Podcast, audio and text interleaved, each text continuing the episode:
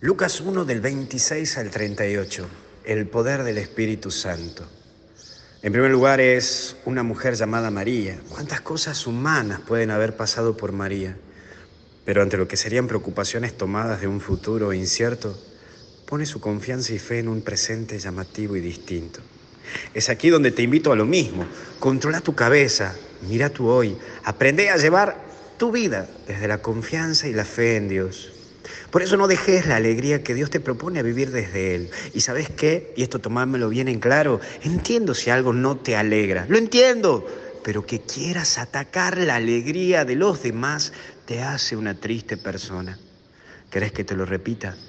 Entiendo si algo no te alegra, pero que quieras atacar la alegría de los demás te hace una triste persona. Por eso vos y yo que tenemos fe y confianza no podemos permitirnos caer en esta tristeza y buscar tristeza en otros, porque tenemos la alegría de Cristo y de María.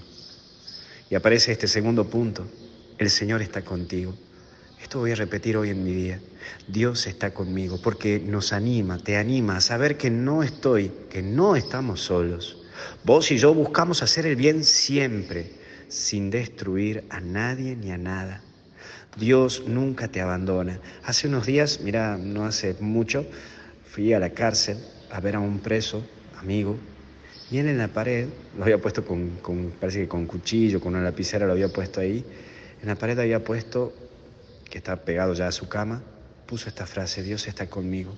Y me decía que cuando se sentía triste o mal, lo leía, que a pesar de que lo hayan condenado a 10 años de prisión, a pesar de sus errores y de sus cometidos, él lo leía todos los días, que Dios estaba con él, que más allá de que la gente lo juzgó, la sociedad, la ley, sabía que Dios estaba y que estaba bien, que él tenía que pagar su pena, su culpa, pero que Dios estaba incluso con él así. Cuán motivador es esta frase porque te recuerda que más allá del delito que cometas, del pecado que tengas, Dios está con vos. Y eso no te lo olvides, Dios está con vos. Los hombres te podemos abandonar, pero nunca Dios te va a abandonar. Eso tenelo por hecho.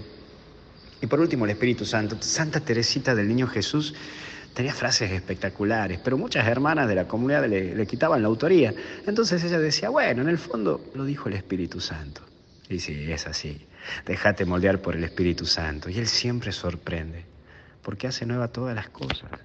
Yo sabes que me sorprendo de lo que hace en mí y lo que hizo en mí, siendo tan nada, tan pecador, llevándome a ser sacerdote, evangelizador. Esto solo lo puedo entender desde su obra. Pero estoy seguro que también en vos hace muchas cosas. Por ello hoy te propongo, te invito a que pienses en tres cosas que el Espíritu Santo obró en vos. ¿Te animas? Vamos, que algo bueno está por venir.